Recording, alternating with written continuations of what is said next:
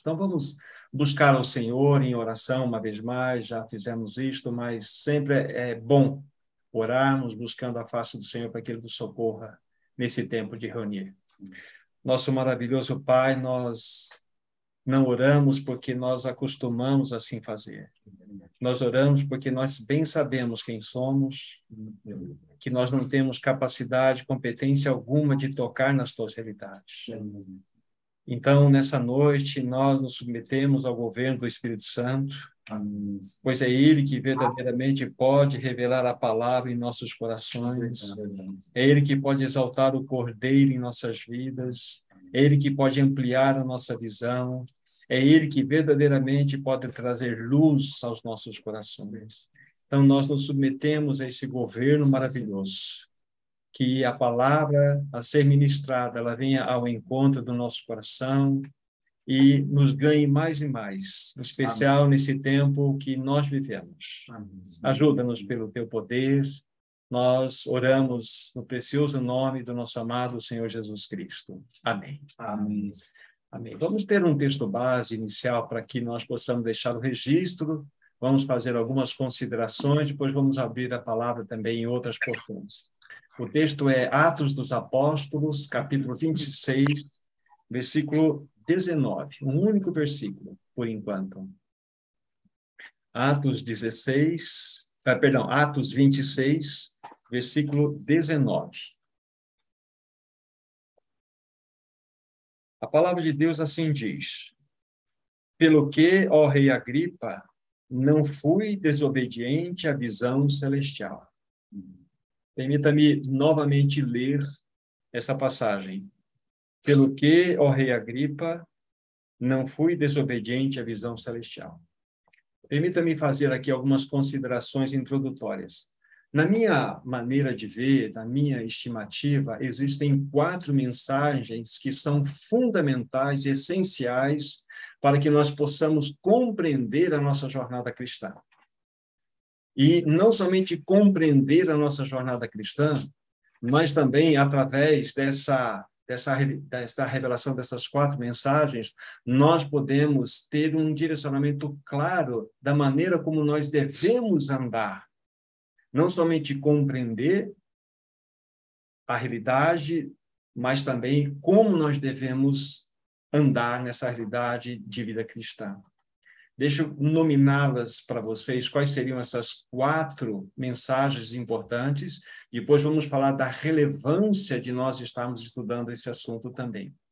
As quatro mensagens são as seguintes, exatamente nessa ordem que aqui será colocada para vocês. Primeira é a que nós vamos estar nos detendo mais tempo hoje, é a respeito da visão celestial.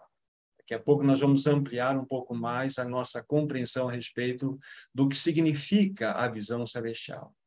A segunda mensagem, tão importante como a primeira, que está ligada diretamente à visão celestial, é a vocação celestial. A terceira, que é um passo seguinte que é necessário ser dado, é a respeito da casa de Deus. E a quarta mensagem é a respeito do sacerdócio cristão. Estas quatro mensagens, nós podemos criar uma pequena corrente de quatro elos de ouro, exatamente nessa ordem: visão celestial, vocação celestial, a casa de Deus e também o sacerdócio cristão. Extremamente significativo para nós, em especial no momento em que nós vivemos na história dessa humanidade. Rapidamente passando para vocês a respeito de dessas realidades aqui apresentadas, pelo menos um, um pequeno parecer, a visão celestial, como eu disse, nós vamos estar tratando hoje. O que Paulo quis dizer ao rei Agripa, né, conforme nós acabamos de ler, que ele não foi desobediente àquela visão celestial. O que vencer essa visão celestial? É o que nós vós logo mais estudar juntos. Mas na sequência há uma outra importante mensagem que é a vocação celestial. A vocação celestial, na realidade, é o nosso chamado celestial. A partir do momento em que nós tivemos uma revelação clara do significado da visão celestial, nós precisamos, então, colocar essa visão celestial em prática. Isso nada mais é do que o nosso chamamento, é a nossa vocação celestial. E a vocação celestial está diretamente relacionada com o nosso andar de cruz. Eu poderia colocar aqui, formular para vocês uma equação que seria a seguinte: a visão celestial, tudo aquilo que Paulo recebeu e que nós também temos recebido, associado mais o caminho da cruz, isso dá uma, um resultado que é a vocação celestial. Ou seja, para que a visão celestial, para que a compreensão das verdades eternas que chegaram ao meu coração e minha mente sejam colocadas de modo prático, eu preciso do caminho da cruz. E isso se torna, então, a vocação celestial. Essa, essa seria a realidade da segunda importante mensagem. A terceira importante mensagem é a casa de Deus. Há um texto na palavra que nos diz o seguinte: vocês não precisam ir lá em 1 Timóteo, no capítulo 3, versículo 15, que diz assim: Para que se eu tardar, sabeis como vocês devem proceder na casa de Deus, que é a igreja do Deus vivo, coluna e baluarte da verdade. A casa de Deus é, é a casa, a casa de Deus é a igreja do Deus vivo. E diante dessa terceira importante mensagem é quando se levanta as questões importantes sobre a igreja. O que é igreja? O que é igreja? Quantas vezes a palavra igreja no singular aparece na Bíblia? Quantas vezes a palavra igreja no plural aparece na Bíblia? E quais são as, suas aplicações? Algo extremamente importante de antemão dizer para vocês que igreja, a igreja não é uma organização. A igreja não é um prédio com argamassa e com tijolos e com telhas por cima. A igreja é uma realidade espiritual. A igreja tem a sua origem celestial, ela tem o seu destino celestial, mas a sua natureza é espiritual. Extremamente importante para nós. E, para finalizar, por exemplo, essas quatro importantes mensagens, é necessário que nós entendamos o que significa o sacerdócio cristão. Todos nós, a partir do nosso novo nascimento, nós nos tornamos primariamente sacerdotes do Senhor. Nós podemos ter a função mais importante, mais elevada. Eu posso ter uma competência elevadíssima, eu posso ser um cientista de alto padrão, um médico do mais alto nível na nessa humanidade. Mas se eu nascer de novo, isso se torna secundário, porque antes de tudo, antes de eu ser um médico, um cientista, um engenheiro, ou qualquer outro tipo de profissão que eu venha a ter, eu sou um sacerdote. Ou seja, por onde quer que eu vá, eu preciso ser um sacerdote cristão. Ou seja, aquela profissão simplesmente servirá de ferramenta para que o testemunho de Cristo. Então, nós temos o fechamento do quadro extremamente importante, dessas quatro importantíssimas mensagens que entendo ser importantes para compreendermos a nossa jornada cristã e não somente compreendermos, como disse na introdução, é para que nós possamos entender como nós vamos caminhar, para falar do nosso andar.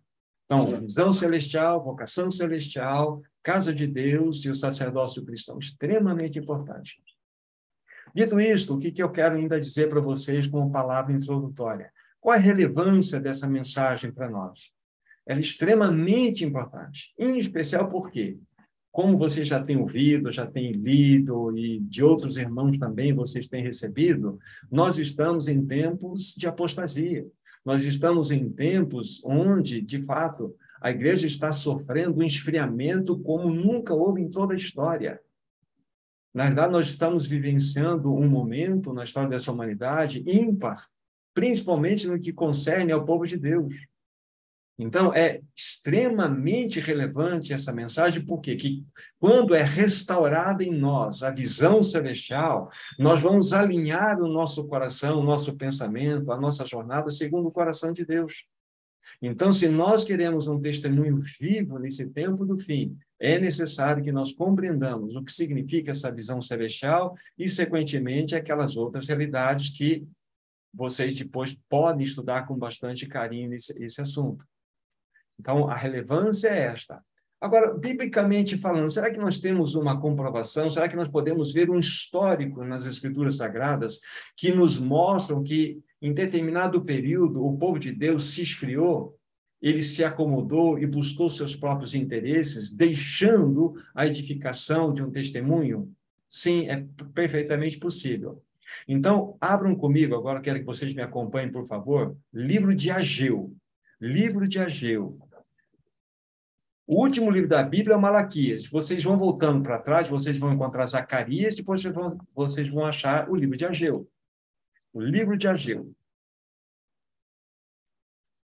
Só tem dois capítulos, mas é extremamente relevante o que nós estaremos falando aqui. Livro de Ageu, capítulo 1, versículos 3 e 4. Preste bem atenção o que está escrito aqui. Depois nós vamos olhar o contexto quando foram ditas estas palavras. Ageu, repetindo, capítulo 1, versos 3 e 4.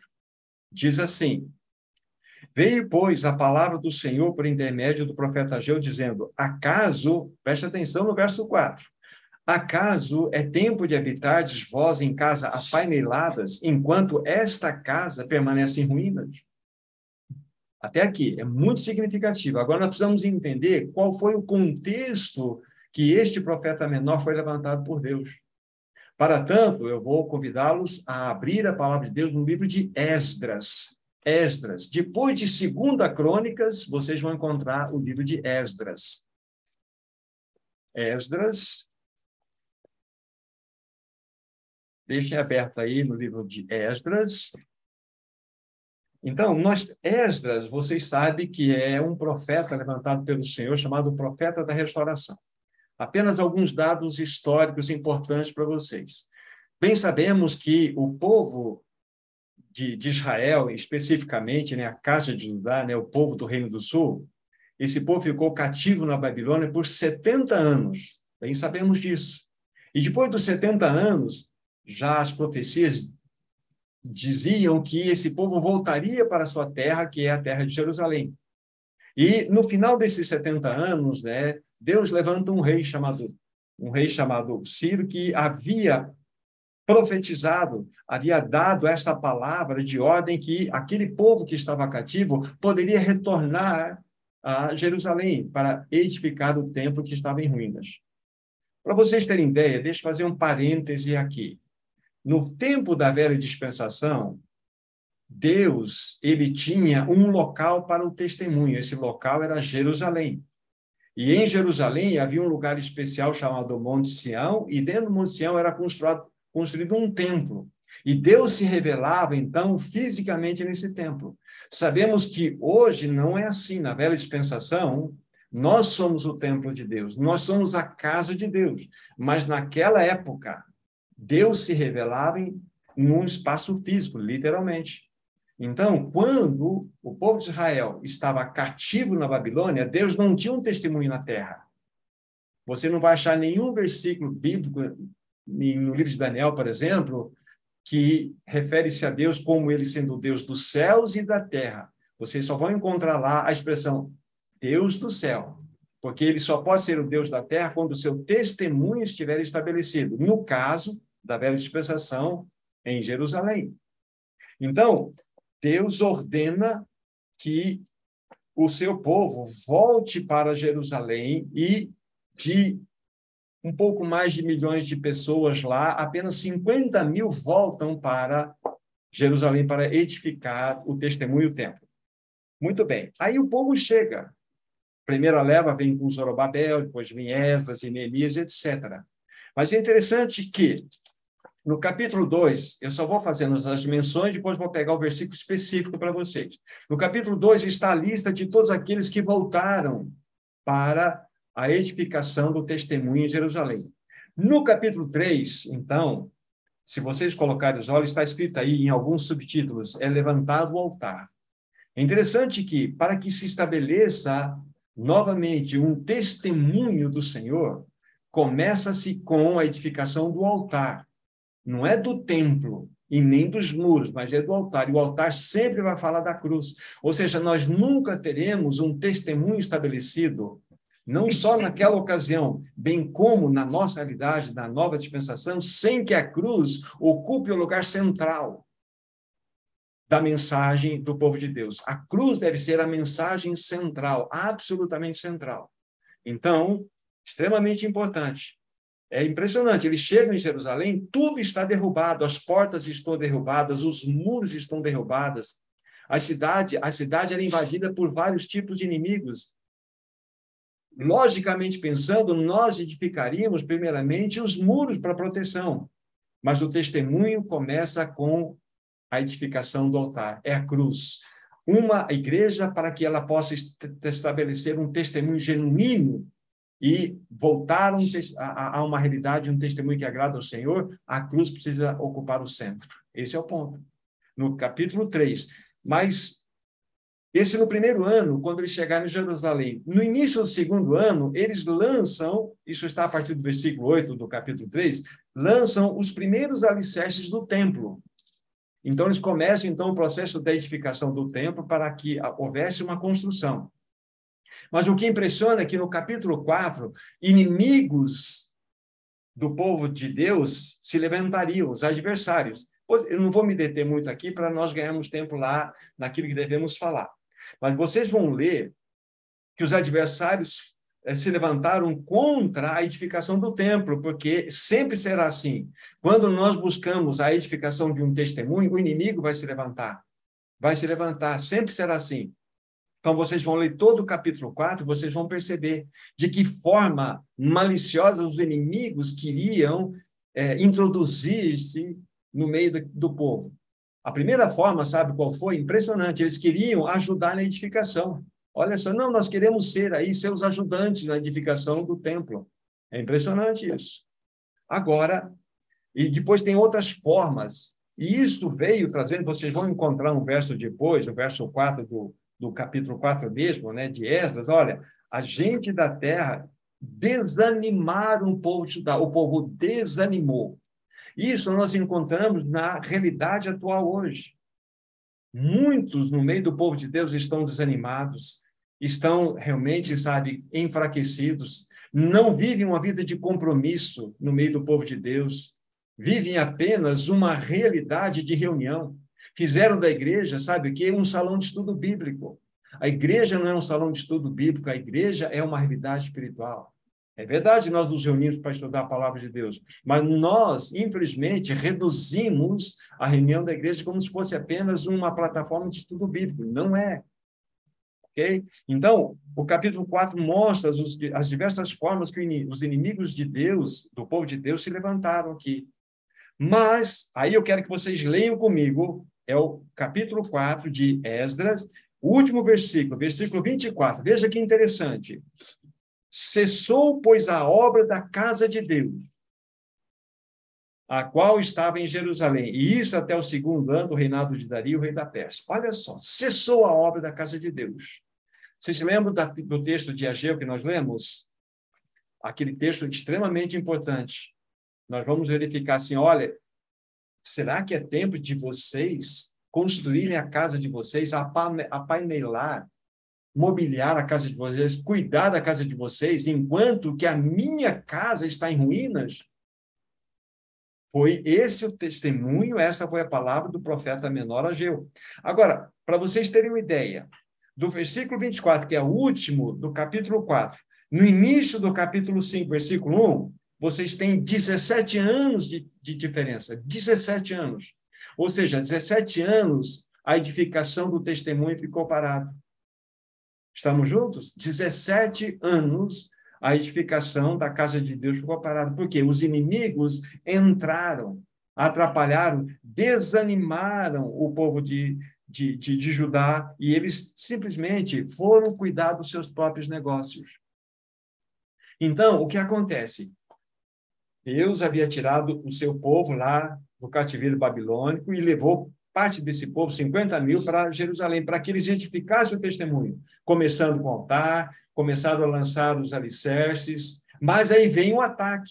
Eles esfriaram, deram um passo atrás, 17 anos ficaram ficaram sem fazer absolutamente nada. Deus levanta então Ageu e Zacarias esses profetas que estão lá no final da Bíblia, eles se encaixam exatamente nesse contexto aqui, Deus levantando esses profetas para reanimar o povo à edificação do testemunho.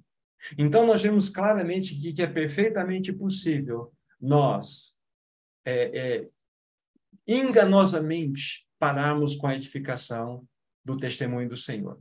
Voltem, por favor, para Atos dos Apóstolos, capítulo 26, versículo 19, que é o nosso texto base.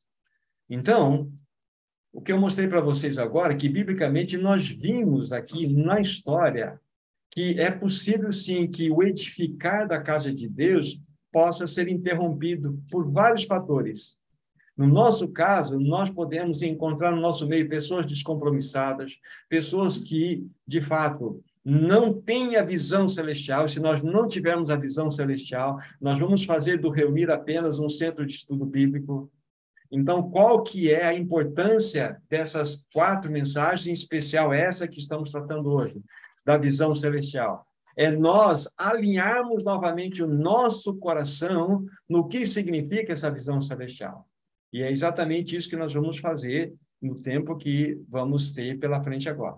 Então, voltando para o nosso texto base, que é Atos 26, 19, Paulo está dizendo, ele está diante do rei Agripa, ele está preso em Cesareia de Filipos, ele está sendo aqui interrogado, ele está sendo questionado pelo rei Agripa em muitas coisas, e Paulo, então, dá o seu testemunho. Ele vai chegar em determinado momento e vai dizer essas palavras que já, por duas, agora é a terceira vez que eu vou ler para vocês. Pelo que o rei Agripa não fui desobediente à visão celestial. Muito bem. Para que a gente entenda isso, nós vamos levantar três perguntas. Três perguntas, tá? Para ficar fácil e didático para nós entendermos aqui sobre esse assunto. A primeira pergunta: qual é a importância da visão celestial para a igreja hoje? Primeira pergunta: qual é a importância da visão celestial para a igreja hoje? Segunda pergunta: qual foi a visão celestial de Paulo? Que é essa onde nós vamos nos deter mais. E a terceira, como que podemos definir, então, visão celestial? Vocês percebem que essas três perguntas estão associadas. Primeira, a importância da visão celestial para a igreja hoje. Segunda, qual é a visão que Paulo teve, qual é a visão celestial? E a terceira, né, como que podemos definir a visão celestial? E se nós conseguimos, e vamos fazer isso com a graça de Deus, é, responder essas perguntas, então o Espírito Santo tem ferramentas para mostrar a nós a importância desse assunto extremamente é, é, é, é, relevante para o nosso tempo. Então tá, vamos lá. Primeira pergunta, né? Qual é a importância, a importância da visão celestial para a igreja hoje? Vamos pegar em Provérbios para respondermos isso. Provérbios, capítulo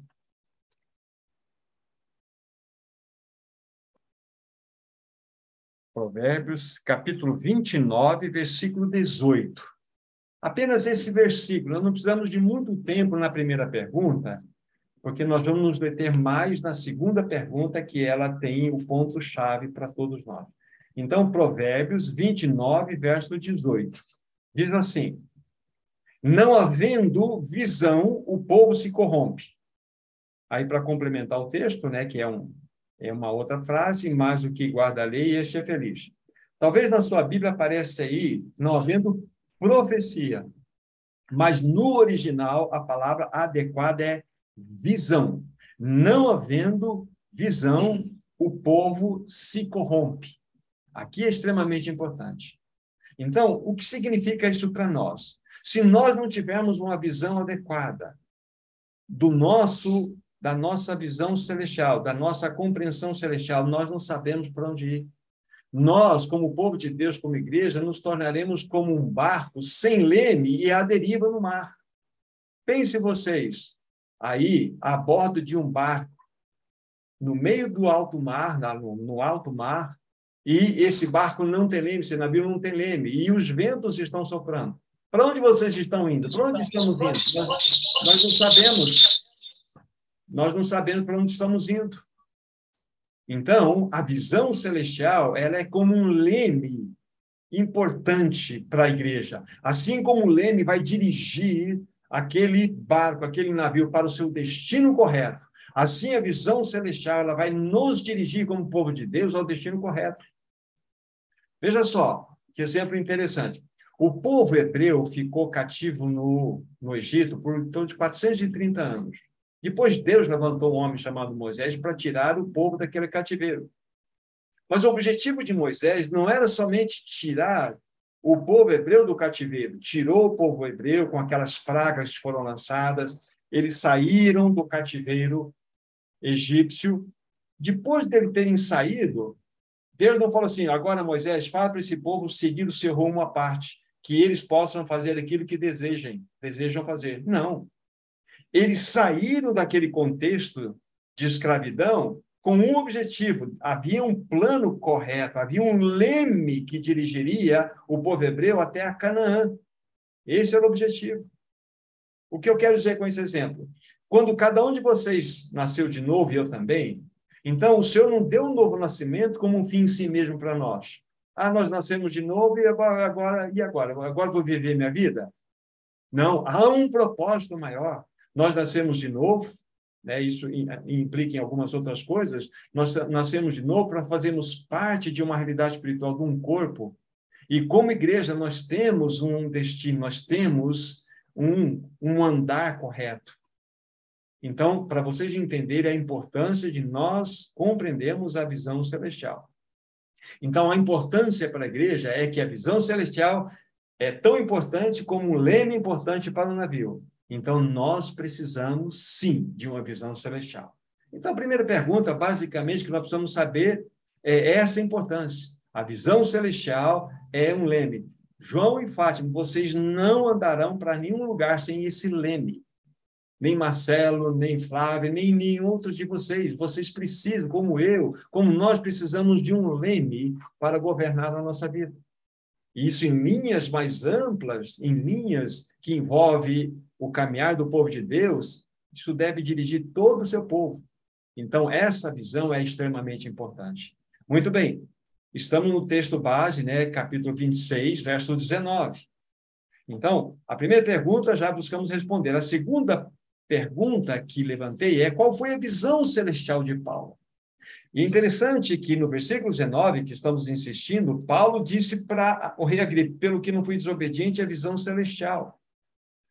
É como se Paulo ele estivesse dizendo essas palavras como se ele tivesse recebido essa visão há poucas semanas antes, mas para que nós compreendamos e possamos entender quando ele recebeu essa visão, nós temos que voltar 22 anos na história.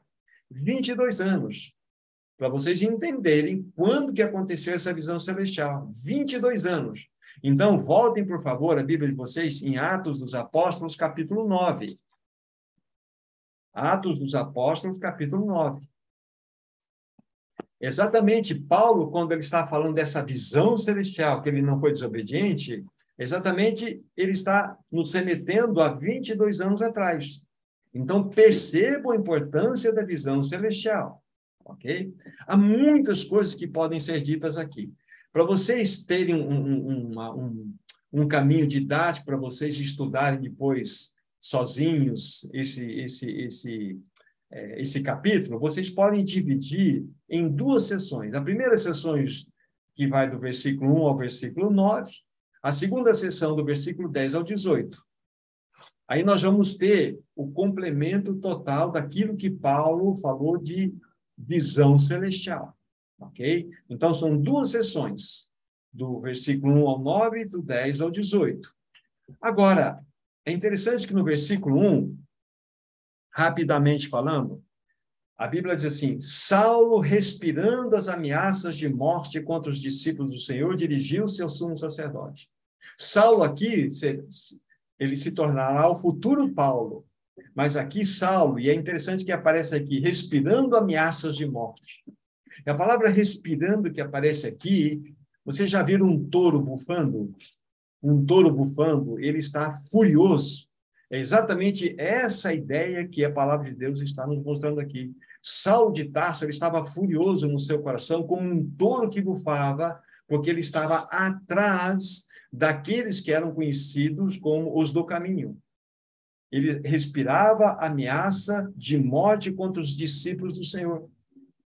A primeira coisa que eu digo para vocês é que nesse caminho que nós vamos verificar depois, é na estrada de Damasco, houve conflito, houve um choque frontal de duas visões, duas visões.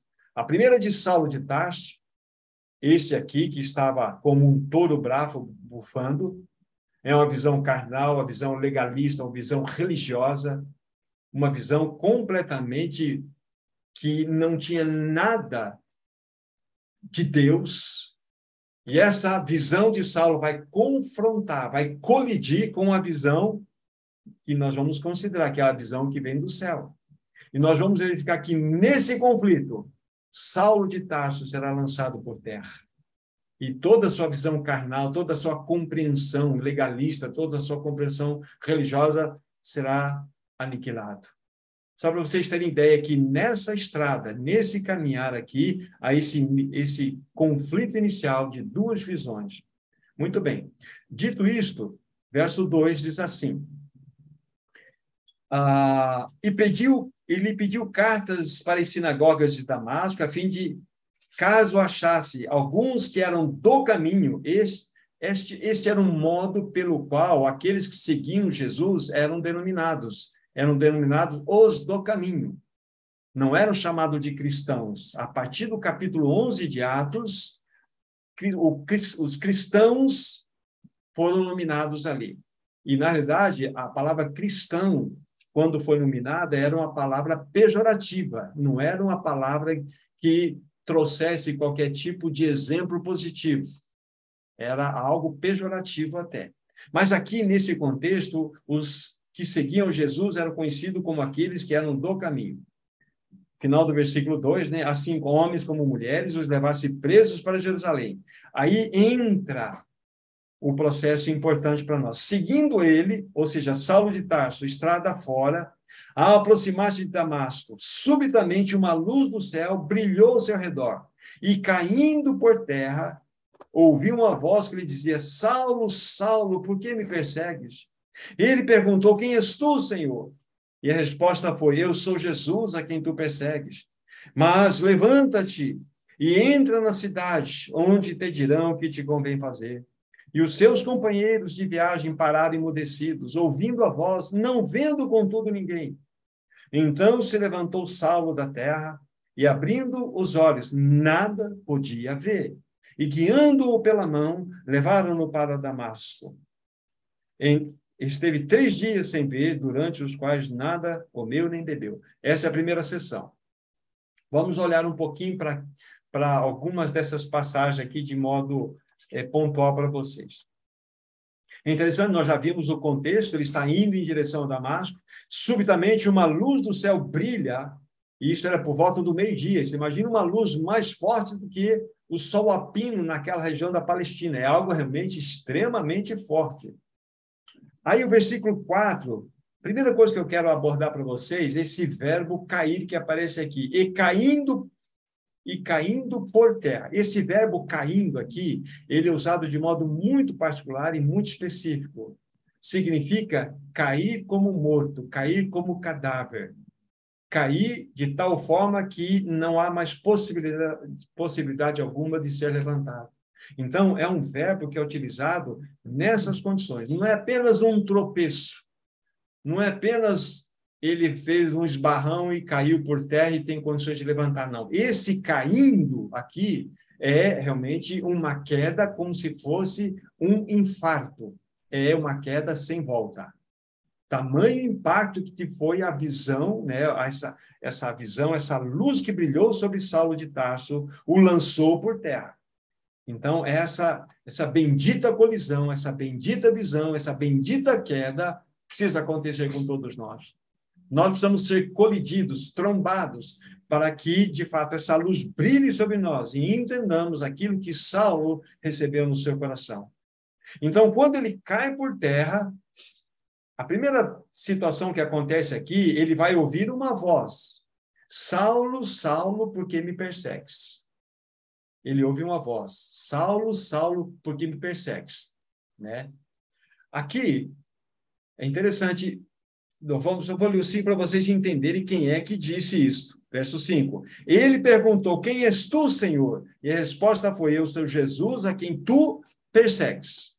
Então, nós vimos que esta voz, Saulo, Saulo, por que me persegues, é a voz de Jesus. Mas a pergunta que eu levanto para vocês, mas Paulo, eh, Saulo de Tarso estava perseguindo Jesus? Não. Para Saulo de Tarso, Jesus era um impostor, era um embuste. era alguém que estava morto, que teve seu corpo roubado pelos seus discípulos, e agora essa seita nasceu e estava trazendo um atrapalho muito grande ao judaísmo, o qual ele defendia. Então, quando Jesus se apresenta a Saulo, ele faz essa pergunta: por que me persegues? Então, aqui você já tem um princípio maravilhoso. Quem persegue a igreja, persegue a Cristo. Quem persegue o corpo de Cristo, persegue o seu cabeça. Aqui você já tem esta compreensão clara das Escrituras Sagradas. É claro, notório para nós. Então, a primeira, quem se dirige primeiramente é Jesus para Saulo, a quem, porque tu me persegues. Aí, no verso 5, que nós já lemos, Saulo vai dizer o seguinte: Mas quem és tu, Senhor? E a palavra Senhor que aparece aqui é um senhor, não apenas um nome de tratamento, como a gente usa, ah, o senhor pode fazer isso, muito boa tarde, senhor, muito boa noite, senhor, não. Aqui, senhor é Kyrios. Aqui, esta palavra senhor, Kyrios, só é dirigida a Deus e ao Messias. Então, Saulo já estava profundamente impactado por aquela, aquela situação toda. E ele então sabe que aquilo tudo só tinha uma procedência. E ele então se dirigiu de maneira correta quando ele fez a pergunta: Quem, é, quem és tu, Senhor? Aí a resposta foi: Eu sou Jesus a quem tu persegues. Olha só que impressionante. Novamente, mostra-nos aqui a palavra de Deus. Agora, na sequência, Saulo vai fazer duas perguntas para Jesus. Uma está registrada aqui, a outra nós vamos buscar no outro contexto. Duas perguntas importantes. Aí no versículo no versículo versículo 6. Ah, per, per, per, perdão, no versículo 5, beijo, ó. Quem és tu, Senhor? Essa é a pergunta aqui. Quem és tu, Senhor? Aqui vem a resposta. Eu sou Jesus a quem tu persegues. Aqui na sequência, Jesus diz: levanta-te e entra na cidade onde te dirão que te convém. Porém, nós precisamos entender que houve uma outra pergunta que não está registrado neste relato. O relato que está aqui, o relato primário, que envolve aqui a experiência de Saulo de Tarso na visão celestial, ele é novamente replicado no capítulo 22, que nós vamos agora de Atos, com, bem como no capítulo 26, que foi nosso texto base. Vamos para capítulo 22, por favor. 22 de Atos. Para vocês terem ideia, vocês folhearam poucas páginas aí, vocês andaram 20 anos na história. Se vocês folhearem até o versículo 26, até o capítulo 26, vocês vão, vão, vão acabar nos 20, 22 anos. Então, folheamos 20 anos de história então, o que, que aconteceu aqui?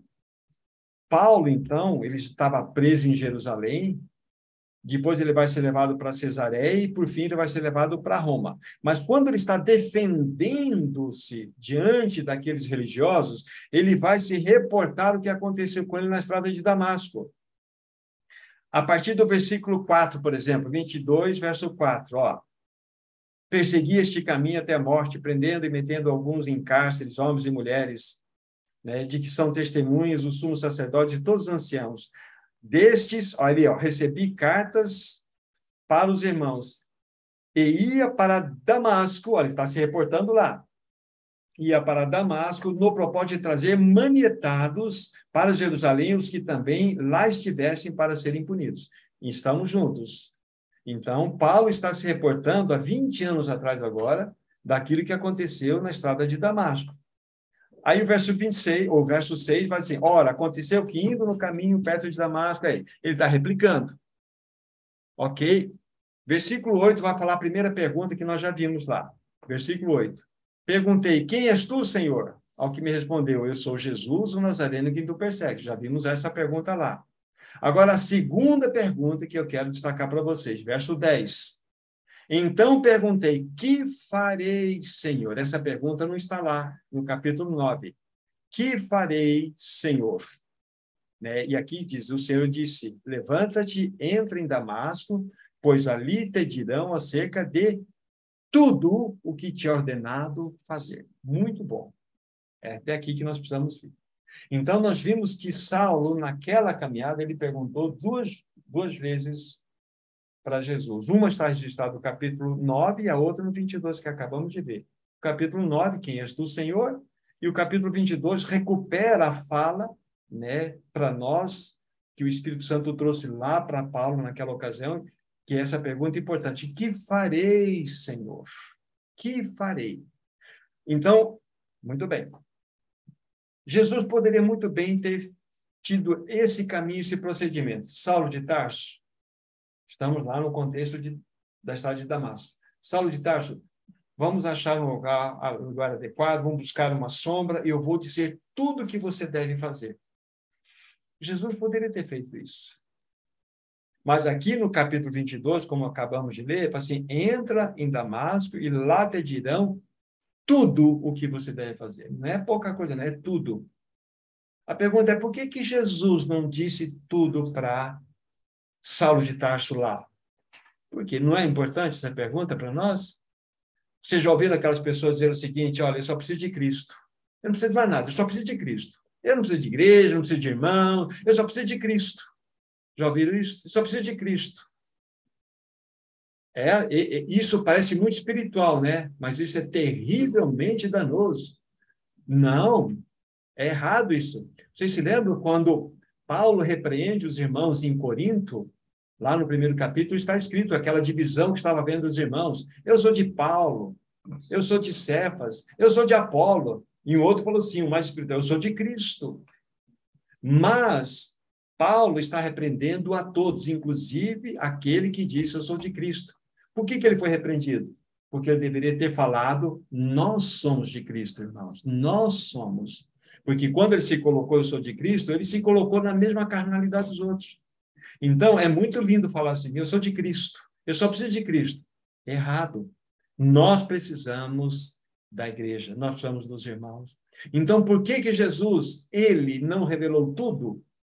Porque exatamente que a visão celestial, ela tem dois braços.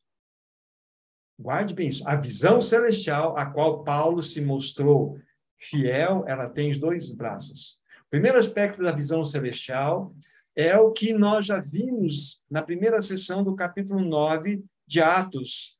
Aquela luz que, de maneira fulgurante, brilhou sobre Saulo e o lançou por terra. É interessante que, para que ele pudesse ter a visão celestial, ele precisou ficar cego. A visão celestial veio quando ele perdeu toda a sua visão natural. Essa é a visão celestial. Nós vamos verificar depois que a visão que ele vai ter restaurada, depois pela oração de Ananias, conforme nós vamos verificar, é a visão natural. Ele vai precisar da visão natural para olhar para o irmão. Porque o segundo braço da visão celestial é o corpo de Cristo, é a igreja. Então é extremamente importante. Estamos juntos. A questão é a primeira, a primeira, a primeira realidade que Saulo de Tarso viu na estrada de Damasco foi essa realidade de que Jesus Cristo, ele é o cabeça. E perseguir a igreja, perseguir aqueles que são de Cristo, é perseguir a ele mesmo. Vocês percebem essa unidade perfeita? Jesus está mostrando para Saulo: olha, eu e meu povo somos um. Se você machucar o dedinho do, do pé que faz parte da composição do corpo, daquele que são os meus, você está me machucando. Tocar na igreja é tocar em Cristo. Tocar nos membros do corpo de Cristo é tocar em Cristo. Então, vocês percebem a ligação importante para nós que Saulo está nos dizendo aqui. Então, dentro dessa primeira revelação, espero que tenha ficado claro para os meus irmãos que a visão celestial ela tem esses dois braços. O primeiro braço foi o que nós vimos nessa primeira sessão. Saulo, quando a luz veio sobre ele, ficou cego. E por ter ficado cego, ele teve visão celestial. E é interessante para que ele possa ser completamente liberto dessa situação de cegueira, ele vai precisar de um irmão, vai precisar de um membro do corpo de Cristo. Ok, então, aí a ordem é para que ele entrasse em Damasco e lá se diria tudo aquilo que ele deveria fazer. Era tudo mesmo, não era parte, não. E ele teve três dias sem ver, durante quase nada comeu, nem nada bebeu. É interessante que aí, na segunda sessão, que é o versículo 10, havia em Damasco um discípulo chamado Ananias. Você já acharam outro, outro texto na Bíblia onde Ananias aparece? Não, né? Do jeito que ele entra na Bíblia, desaparece. Mas sem Ananias, nós não teríamos o grande apóstolo Paulo. Sem o dedinho do pé, você não tem equilíbrio. Nós precisamos de todas as expressões do corpo de Cristo. E todos têm uma função de um compromisso genuíno com a igreja. Aqui, então, mostra-nos, no versículo 10, então havia em Damasco um discípulo chamado Ananias. Disse-lhe o Senhor numa visão: Ananias, ao que respondeu: Eis-me aqui, Senhor. Verso 11. Então o Senhor lhe ordenou: Dispõe-te, vai à rua que chama direita. Lá na casa de Judas, procura por Saulo, apelidado de Tarso, pois ele está orando. E viu entrar um homem chamado Ananias e impor-lhe as mãos para que recuperasse a vista. Ananias, porém, respondeu: Senhor, de muito tenho ouvido a respeito desse homem. Quantos males tem feito aos, seus, aos teus santos em Jerusalém, para que trouxe autorização dos principais sacerdotes para prender todos os que invocam o nome, o teu nome. Mas o Senhor disse: Vai, porque este é para mim um instrumento escolhido para levar o meu nome perante os gentios e reis, bem como perante os filhos de Israel. É aqui. Então, nós vemos aqui como que Ananias foi inserido nesse processo, é, nesse processo. Ele tem uma visão também, uma visão clara. E a visão é, olha, você vai lá na rua direita, na casa de um homem chamado Judas, e lá tem um homem chamado Saulo. Aí, quando ele ouviu Saulo, apelidado de Tarso, a espinha dele deve ter gelado, porque ele sabia muito bem que era Saulo. Ele era um perseguidor, ele matava cristãos, qual foi o primeiro, ah, vamos dizer assim, o primeiro mártir da igreja? Vocês se lembram? Estevão. E quem é que estava consentindo com a morte dele, ou ordenou o apedrejamento dele? Um jovem chamado Saulo de Tarso, sobre os pés cujos quais foram colocadas as vestes daquele que foi apedrejado. Então, Saulo era um perseguidor, Saulo era um matador de cristão. Então, ele tinha uma fama. E aí, Acontece que Ananias, quando soube que era ele, ele argumentou com o Senhor Jesus. Mas como, Senhor? Falei, não vai. Vai. Muito bem. interessante. Na sequência, acabamos de ler, aí versículo 17. Então Ananias foi, entrando na casa, impôs sobre ele as mãos, dizendo: Saulo, irmão, não é mais perseguidor, né? O Senhor me enviou a saber o próprio Jesus que te apareceu no caminho por onde vinhas, para que recuperasses a vista e fiques cheios do Espírito Santo. Imediatamente ele caiu dos olhos como que uma das escamas e tornou a ver. Em seguida levantou-se e foi batizado. Aqui tem algo maravilhoso para nós. Maravilhoso. É impressionante. Qual foi a primeira imagem que Saulo de Tarso viu quando as escamas caíram dos seus olhos? Foi Ananias. Ele precisava ver que diante dos seus olhos estava um irmão. O irmão que, como disse, como entrou na história, desapareceu. Mas sem Ananias não haveria Paulo. Não haveria. Isso significa que Jesus estava mostrando algo extremamente importante do que significa aquela visão gloriosa que Paulo está se reportando a, a, ao rei Agripa, lá, quando está sendo interrogado em Cesareia de Filipos. Olha que coisa gloriosa. Então, guardem bem, por favor, o que é a visão celestial? Estamos buscando essa resposta. A visão celestial ela tem dois braços. Vimos na primeira sessão que, quando Saulo foi derrubado por terra, mediante aquela luz, então vem uma voz e fala: Saulo, Saulo, que me persegues a visão espiritual acontece no seu coração. Ainda que fisicamente ele não viu, não era para ver mesmo, mas no seu coração ele tinha que ver que aquele que ele estava perseguindo, na realidade, era o cabeça da igreja. Aí Jesus, naquela situação, como vimos no capítulo 22 de Atos, está lá o registro, né? na pergunta de Saulo: O que farei? Quem és tu? Já vimos. Que farei? Vai lá para Damasco. Aí Saulo, que só costumava mandar, só costumava dar ordem, ele ouviria uma ordem e se submeteria. E foi para Damasco. E esperou silenciosamente, até que vai Ananias Então, põe as mãos sobre ele, ora, as escamas dos seus olhos caem e passa a ver. Primeira imagem foi um membro do corpo de Cristo. Então, o segundo braço da visão celestial é a igreja, é o corpo de Cristo, gente. É o corpo de Cristo. Então, o que é a visão celestial? É vermos Cristo como cabeça e a igreja como seu corpo. Voltem, por favor, no nosso texto base, capítulo 26 de Atos, verso 19. Mais alguns minutinhos, irmãos, tenham paciência. Verso 19.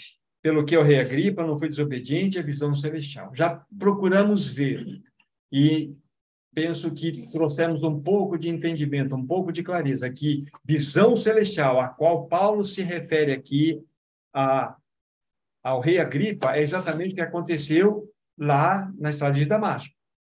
Ele viu Cristo e ele viu a igreja. Esse é o ponto. Esse é o ponto. Isso significa que há uma perfeita unidade entre o cabeça e o corpo. Há uma perfeita unidade entre Cristo e a sua igreja são realidades inseparáveis. Então, quando Saulo, aqui no caso Paulo de Tarso, Paulo, que é também de Tarso, ele se reporta ao rei Agripa, dizendo que não foi desobediente à visão celestial, a gente pode dizer algo muito importante sobre Paulo, que Paulo foi governado por essa visão. Ele foi completamente governado. Em todo o seu trajeto, o seu ministério, que possivelmente mais de 30 anos, quase igual ao ministério de Jesus, 33 anos, ele foi governado por essa visão celestial.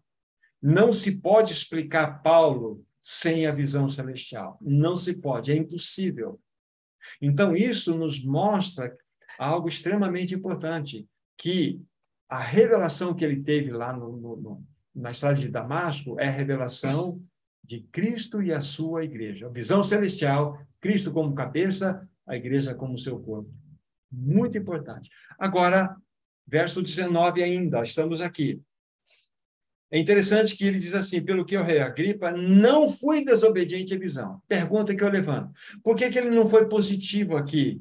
E disse assim: pelo que rei, rei Agripa, eu fui obediente à visão. Por que, que ele foi pelo negativo? Ele não foi desobediente. Sabe por quê, meu irmão, minha irmã? É porque ele sabe que a desobediência habita nele. Nós podemos ter a visão celestial e abandoná-la, infelizmente. Nós podemos começar bem a nossa jornada e enveredar por caminhos errados. Não precisa ir lá, mas em 2 Timóteo, capítulo 4, versículo 10, tem experiência de um cooperador de Paulo um cooperador de Paulo, que foi um que andou com o apóstolo Paulo.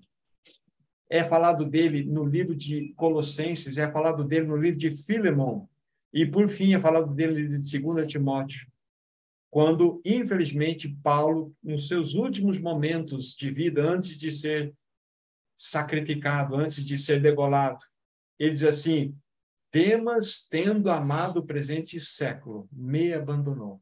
Demas foi alguém que compreendeu a visão celestial. Demas foi alguém que andou na visão celestial. Mas Demas foi desobediente à visão celestial. Então, não nos iludamos.